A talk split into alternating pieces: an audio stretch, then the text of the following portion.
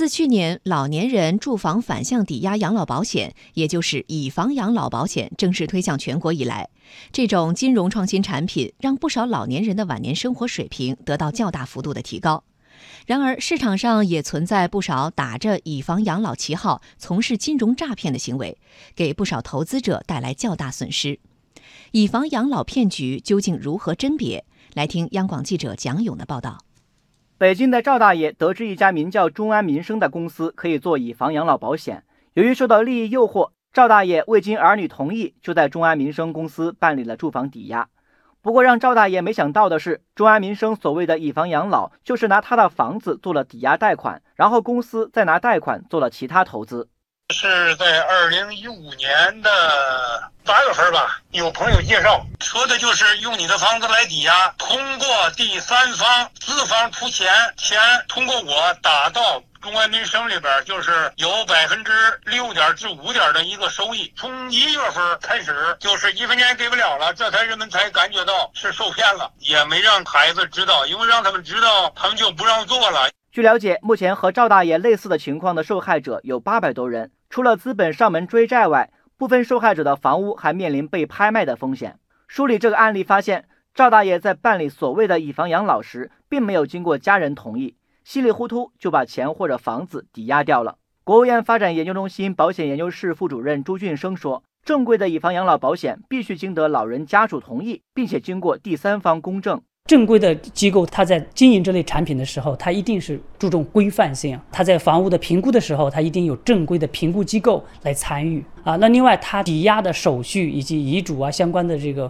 文本文件的时候，应该有正式的公证。幸福人寿是一家经过监管机构批准、有资质从事以房养老保险业务的保险机构。公司目前已经承保一百九十四单。由于操作过程严格遵循审慎规范原则，客户满意度较高。幸福人寿反向抵押养老保险办公室高级专员陈磊说：“正规的以房养老保险产品会很好的保障投保人的权益。”那相比较呢，我们正规的以房养老产品呢，建立在严格的资质认证基础上的一个保险产品。首先呢，它是保终身的，也就是因为老人做以房养老产品，他自始至终还住在自己的房子里，他可以按月领取养老金。如果是两个老人投保，一直到两个老人都身故，然后我们才通过抵押权，在继承人的配合之下来处置房产，所以老人的权益会得到保障，而且整个的投保过程是公开、公正、透明的。专家表示，区别真假以房养老的保险产品，主要要注意三点：一是正规的以房养老保险产品全称为住房反向抵押养老保险，有正规牌照的保险机构发布产品，在银保监会网站可查询到产品备案；